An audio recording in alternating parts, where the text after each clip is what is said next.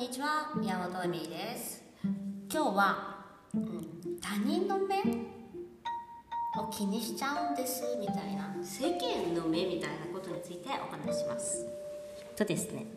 世間は一般はどう考えているか。人からどう思われるかが気になって気になってしょうがない。と思ってる人は少ないと思うんです。ただしただしえっ、ー、とまあお話と何かを決断したり何かをする時にやっぱり他人の目というか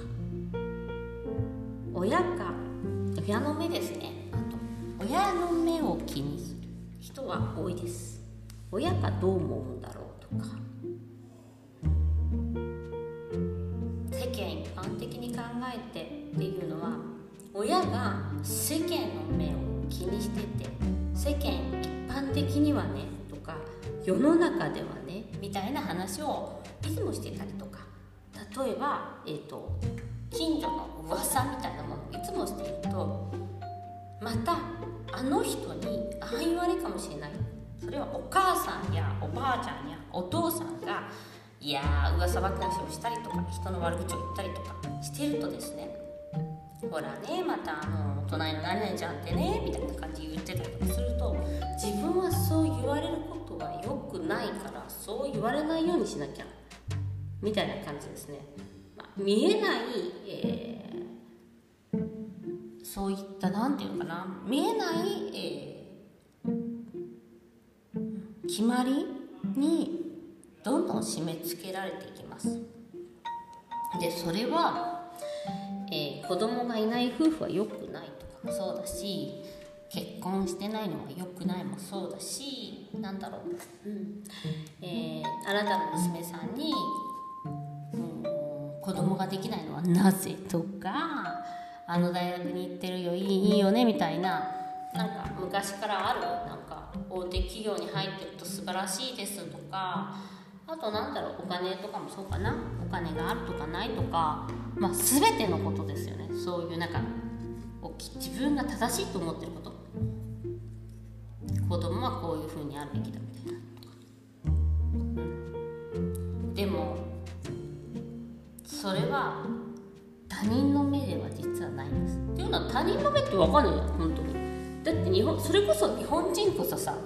なんかオブラートに組んで話すとかよく言ってて私みたいに私みたいにっていう言い方だけどなんかはっきりものは言わないやんだからそんなあなたの娘さんどうなのみたいな意地悪を言う人はたまにいるけどあんまりいないのね。じゃあどこでそんなに自分がブロックするかっていうと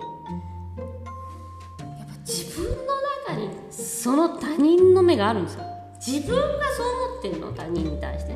ああ何々さん大学大企業に勤めてる人と結婚していいなもあるしあの人あんな人と結婚して大丈夫かしらみたいのもあるし自分にあるもんですよ。自分の中にあるものでしかないんですね他人の目って実は。自分が他人を批判してる目で見ていたら他人からも絶対批判されると思うからその中からは身動きできなくなります。あの親の言うことを聞かないとダメだっていうのと全く似ていて、うん、あのそういうですね一般的な視点みたいなものにとらわれればとらわれるほどそういうものを持てば持つほど苦しみは増えるし幸せは感じなくなるし人から欲しいものは増えます。つまりパートナーから欲しい。パートナーはあれをしてくれないこれをしてくれない。だって世間一般的に考えたらこうじゃないですか。隣の旦那さんはこういうことをしてくれているのに友達の彼氏はこういうことをしてくれているのにみたいな感じですね。どんどんどんどんどんどんどんね増えますっていうのは他人とやっぱり比べるっていう世界とその世間一般の常識ではみたいなものを生きちゃうからでそれを取り払った先には何があるかっていうとやっぱり自由と喜びっていうのはあります。あの勝ち組負け組とかも本当にまさにそれで。マウンティングもまさにそれです。だってマウンティング「えあなたそんなの持ってないの?」とか言われてマウンティングまあそういうのとかあると思うんですけど。そういうもの自体の価値を持たなかったらマウンティングできない。て私あの結構ずっと子供の時からパッションえっと情熱的な人間でですねやりたいことばっかりやってきてるところがあるんです。でこれ面白い話。大学の時に、えっと、高校の時の同級生あんまり仲良くなかった同級生が電話してきて「みちゃん何してる?」みたいな話で私はもう大学の時に実はね美術館の美術の勉強をしていてですねそれがすごい情熱的にやっていたので自分でなんかブログとかがない時代でね自分でこれえっと何新聞？なんかフォトコピーして新聞とか配ったりするぐらいね怪しい人間だろうその時自分でなんか美術のこと書いて人に配ったりとかしたよくでもその時にその子が連絡した時にとうとうとその話をしたんですよまた会おうねとか言って私が言ってもうその話がしたいから。でその子はうんうんって言ってなんで電話してくれたのかなと思いながらまあ切ったんですよね。でその後ね他の友達に聞いたらねほらまるまるちゃんほらサイドビジネス始めてすごいもうサイドビジネス教いわゆるそのネズミ子みたいなのってもうすごい人にそのお金の話とかあそういえばお金の話とかちょっとしてた気がするみたいな。そういうなんかそういえばなんかあなた足りないものはないですか？みたいな感じで来るじゃないですか。お金がとか人生がみたいな。でもあれって人生を楽しんでない人が引っかかる引っかかるっていうかするものであのそれさえもだから分かんない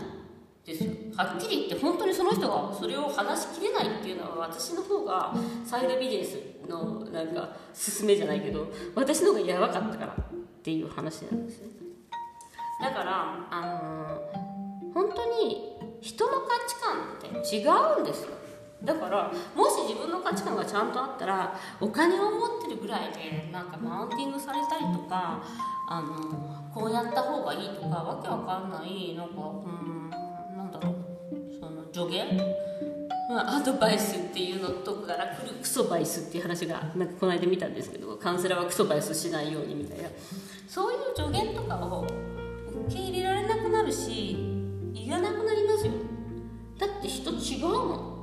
でもその情熱や自分のやりたいことや自由を。